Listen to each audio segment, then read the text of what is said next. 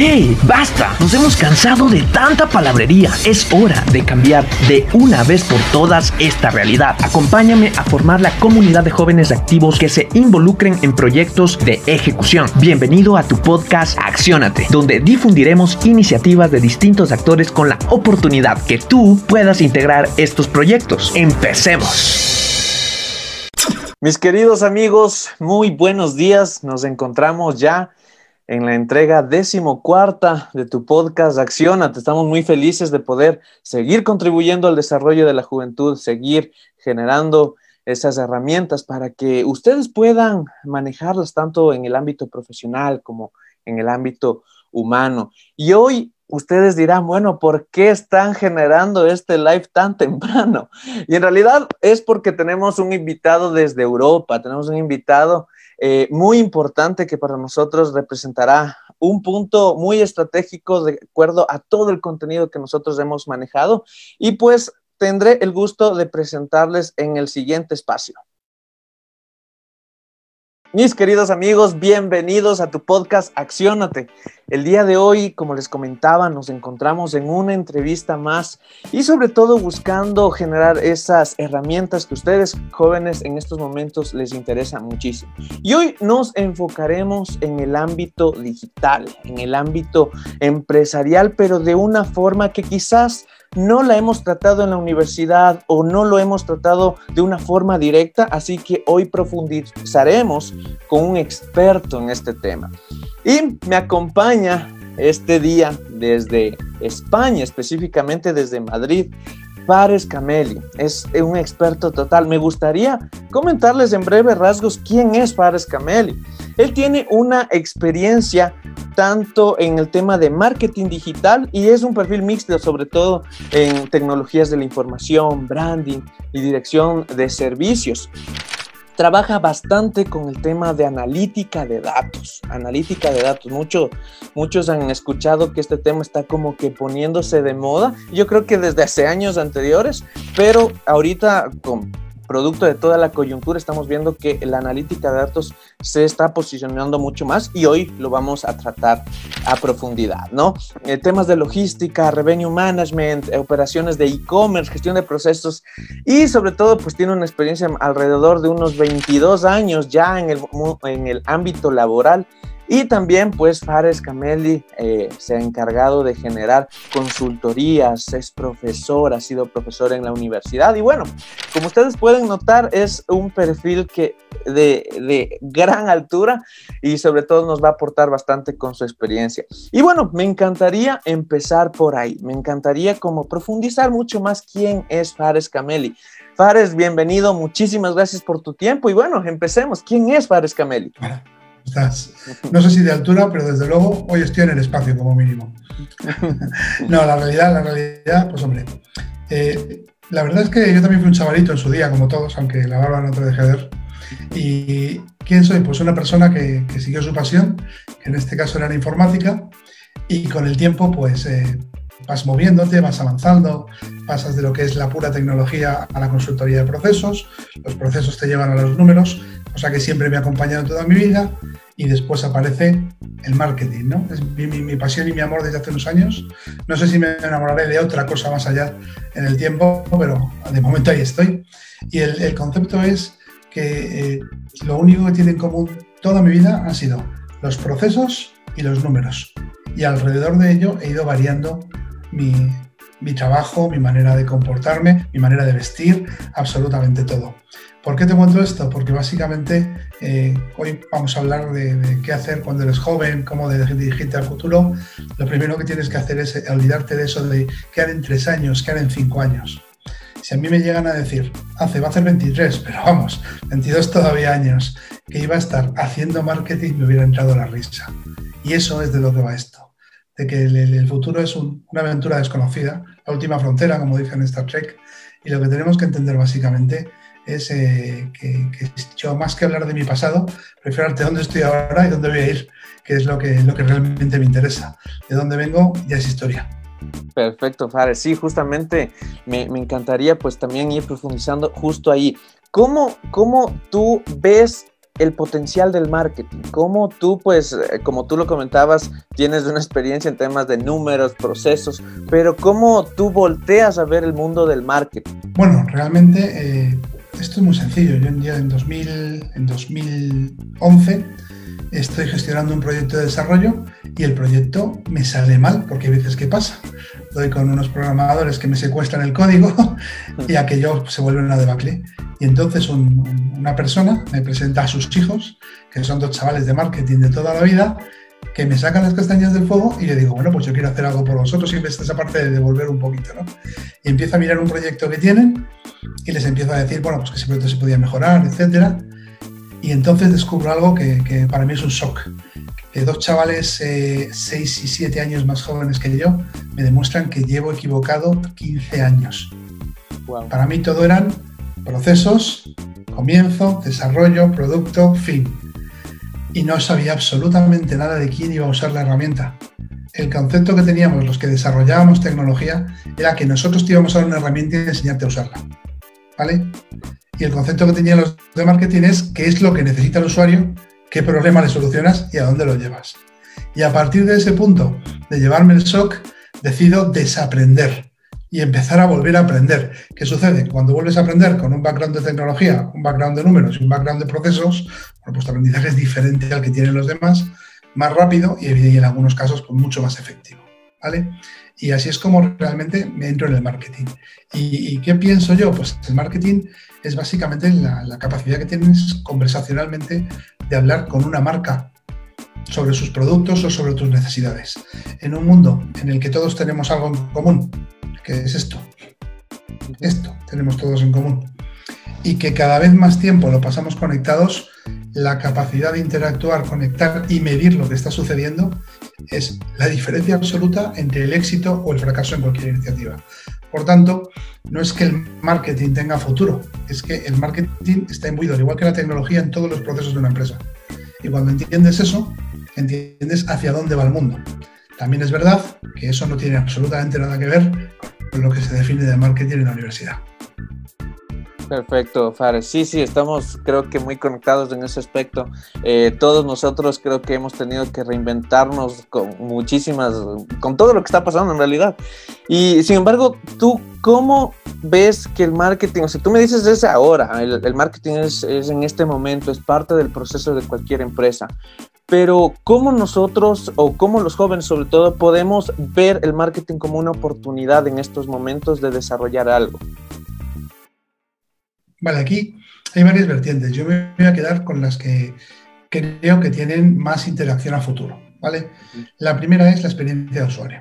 No existe ninguna conversación entre una marca y un usuario, un producto y un usuario o en tecnología sin que venga la experiencia de usuario, sin entender la psicología del usuario, sin entender el customer journey, ese proceso que une al usuario y la marca con sus touch points y sin entender, por supuesto, cómo se diseñan esas experiencias visualmente que hay. ¿Por qué hablo de esto? Porque hay una parte que es muy de números, muy medible, muy de procesos y hay otra que es tremendamente creativa y visual. Y estas dos partes van alineadas creando la experiencia de usuario. La segunda parte, evidentemente, es que hoy el mundo es de datos. Son datos, datos relacionales, se acabó. Exactamente. Si eso justamente, no se puede medir, no existe. Eso justamente te quería comentar, Fares, de acuerdo a tu experiencia, ¿no? Eh, y sobre todo a tu preparación en términos numéricos, ¿cómo tú aportas al marketing con estos datos? ¿Cómo, cómo empiezas a, combinar el marketing que, bueno, eh, como tú decías, no es lo que nos da la universidad y la universidad nos dice, pues no, el marketing es eh, vende bonito, di las palabras exactas y bla, bla, bla, bla, pero en realidad tú hablas de algo muy importante, la métrica, la analítica. ¿Cómo? Es que no te va a gustar la respuesta porque va en contra de todo lo que quieres escuchar. Lo primero es entender que tu negocio es exactamente igual que todo el resto de los negocios. Y lo que tienes que construir son las bases. ¿Dónde empieza tu analítica? En las bases. En ver costes operativos, costes de gestión de cliente, costes de adquisición de cliente, costes fijos, dónde puedes hacer revenue, dónde puedes jugar con los parámetros de, pricing y cuando tienes medido eso y tus bases están gestionadas, ya puedes ir al siguiente nivel, que es canal, usuario, dato puro y duro, conversión y después ya a los niveles superiores, relación, Big Data o Thick Data, dependiendo del ámbito en el que te muevas, automatizaciones y procesos de cara al cliente. Y por eso tú tienes un montón de tiendas que no son bonitas, que no son divertidas, que te cuentan las cosas muy mal y hacen billones y un montón de sitios preciosos que son incapaces de monetizar. ¿Vale? Con las bases tienen que estar bien construidas. Esa es la parte de la gestión que de verdad tenemos que tener en cuenta para poder hacer algo. Y a partir de ahí vas construyendo por capas. Si mi base está bien hecha, voy a la siguiente, base, a la siguiente parte, que es la básica de operativa de gestión de marketing directo. Después voy al marketing relacional, uso de datos, conversión. Y por último, ya voy a los datos más avanzados. Y esas capas tienen que estar cubiertas. Hay gente que viene de empresariales o viene de tecnología que estará trabajando en la primera o segunda capa.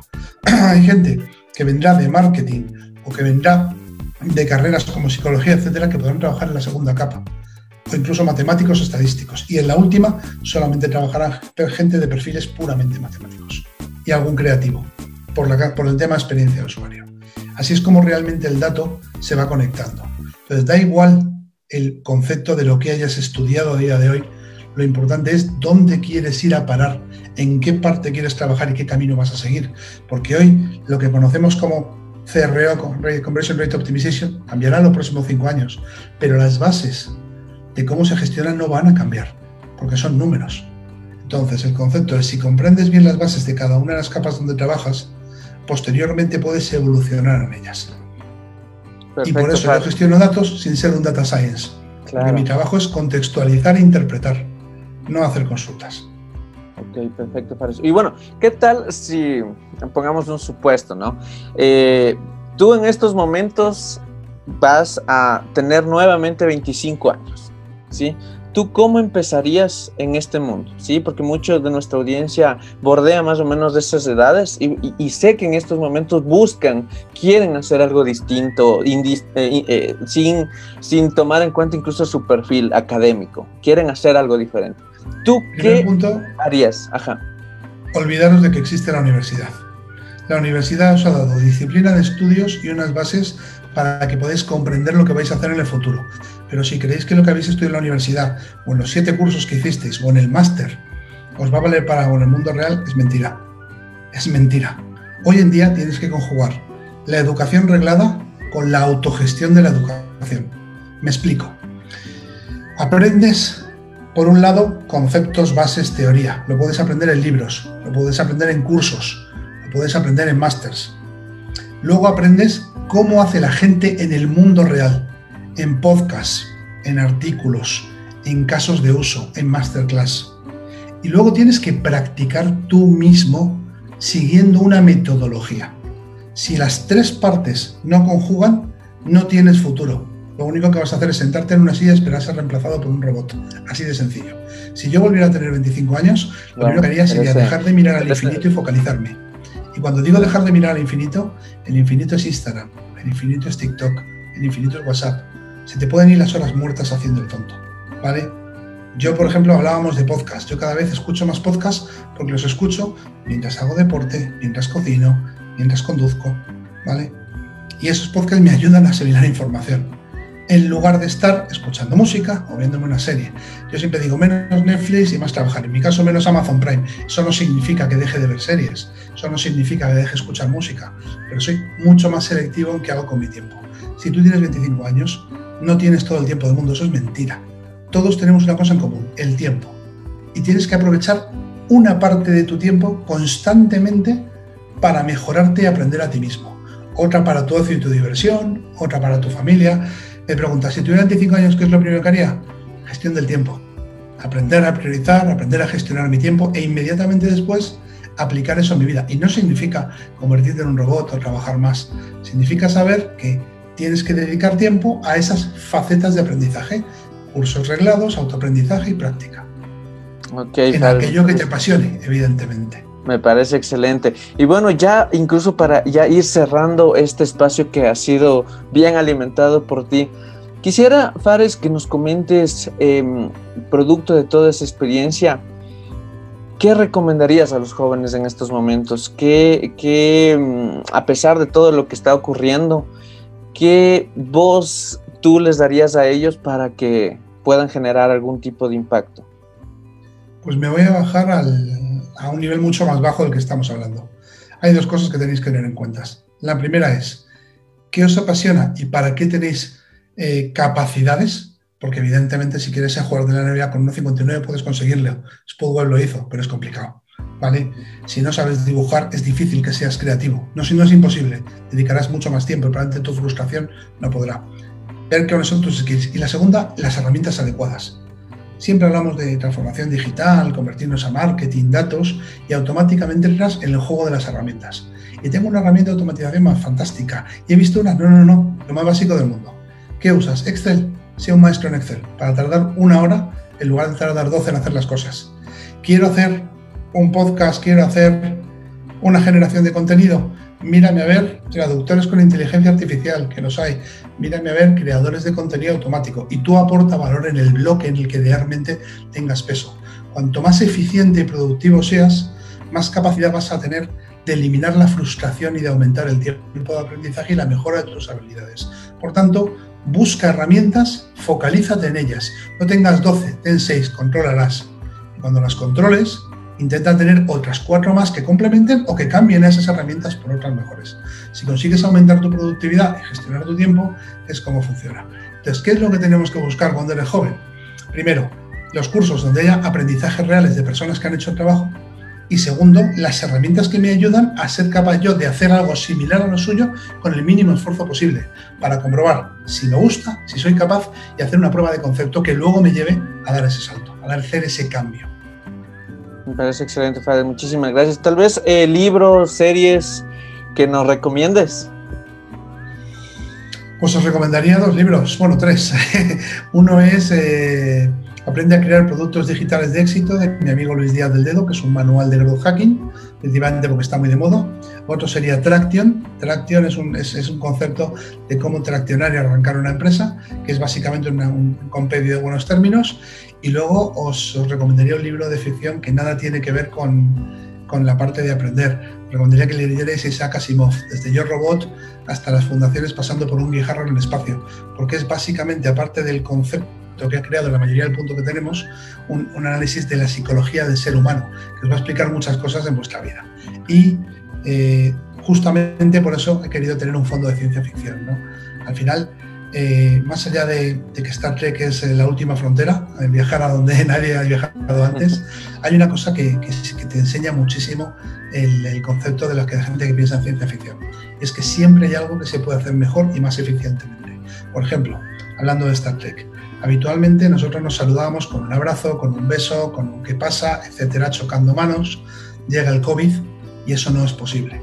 Y entonces descubres que los vulcanos esos personajes de Star Trek de oreja puntiagudas a los que pertenece Spock, se sientan y te saludan diciendo larga vida y prosperidad, manteniendo la distancia con un saludo muy apropiado y encima te enseñan a hacer la motricidad de las manos, lo cual significa que siempre se puede hacer algo mejor y más inteligente con muy poquito esfuerzo. Excelente, Fares, muchísimas gracias. En realidad creo que todo lo que nos comentaste es muy, muy interesante, sobre todo para seguir indagando en estos temas que, como te digo, producto de todo lo que ha pasado, pues se ha vuelto tendencia, ¿no? Todos ahora estamos buscando la manera de cómo aprender más, cómo mejorar técnicas de, captar más y más información y sobre todo aplicarlas. Y bueno, son cosas que poco a poco eh, como jóvenes las iremos entendiendo más. Creo que ya poco a poco la, conciencia está aumentando y pues veamos que eso, eso sea sobre todo algo positivo. Si me permites un consejo. Claro. Podcast y colaborativo. Escuchar muchos podcasts que os permite aprender de gente que ya ha hecho lo que vosotros queréis hacer o similar y entrar en entornos colaborativos donde otra gente te pueda ayudar a ti. Porque son las dos cosas que realmente van a dar ese pequeño salto a que no tengas que dedicarle mucho tiempo a entender por dónde tengo que ir. Excelente, Fares. Muchísimas gracias. Fares, ¿cómo la gente te puede encontrar? ¿Cómo te pueden seguir? Me llamo Fares Cameli, no es difícil. Además soy un, soy un professional influencer en LinkedIn, así que es bastante fácil eh, engancharme y no tiro la bomba ninja nunca. Si alguien me escribe, respondo. Puede que no responda en el momento, por lógica y por trabajo, pero respondo siempre. Excelente, Fares. Te agradecemos profundamente por apoyar a este, este tipo de iniciativas. Gracias. Yo, os lo agradezco a vosotros, de verdad, porque he sido mentor muchos años, sigo todavía haciendo este tipo de cosas y creo que aunque, aunque este tipo de entrevistas no sean muy concretas, sean un pelín abstractas en un primer nivel, son realmente útiles. Y cuando van pasando los años, eh, piensas para atrás y dices, ojalá me hubieran contado esto hace. Sí, sí, gracias por darme la oportunidad de contárselo a mi yo del pasado. y gracias a ti, Fares, sobre todo, como te digo, por apoyar el movimiento juvenil. Buscamos muchas maneras de cómo salir adelante y pues con toda tu experiencia sin duda marcará un precedente de qué más hacer, cómo ubicarme y eso. Listo, mi querido Fares, muchísimas gracias. Espero que te siga yendo excelente en todo lo que hagas. Te mando un fuerte saludo desde Quito, Ecuador. Y pues cualquier tema, estamos encantados de poder apoyarte, poder ayudarte en cualquier tema por ese lado. La vida de prosperidad. Perfecto. Mis queridos amigos, muchísimas gracias por su tiempo, muchas gracias por estar permanentemente conectados con nosotros. Estamos ya entregando el capítulo número 14 y pues espero verlos muy pronto ya en la siguiente entrega. Permanezcan atentos a nuestras redes sociales y como siempre busquen ser diferentes. Nos vemos accionados. Y ahora lo más importante, que esto no se quede en palabras bonitas. Recuerda, accionar es el éxito. Suscríbete y síguenos en nuestras redes sociales. Facebook, arroba JCI Quito Metro. Instagram, arroba JCI Quito Metropolitano. Recuerda, lo más importante es accionar. Es ahí donde se encuentra la magia. Nos vemos en el siguiente capítulo.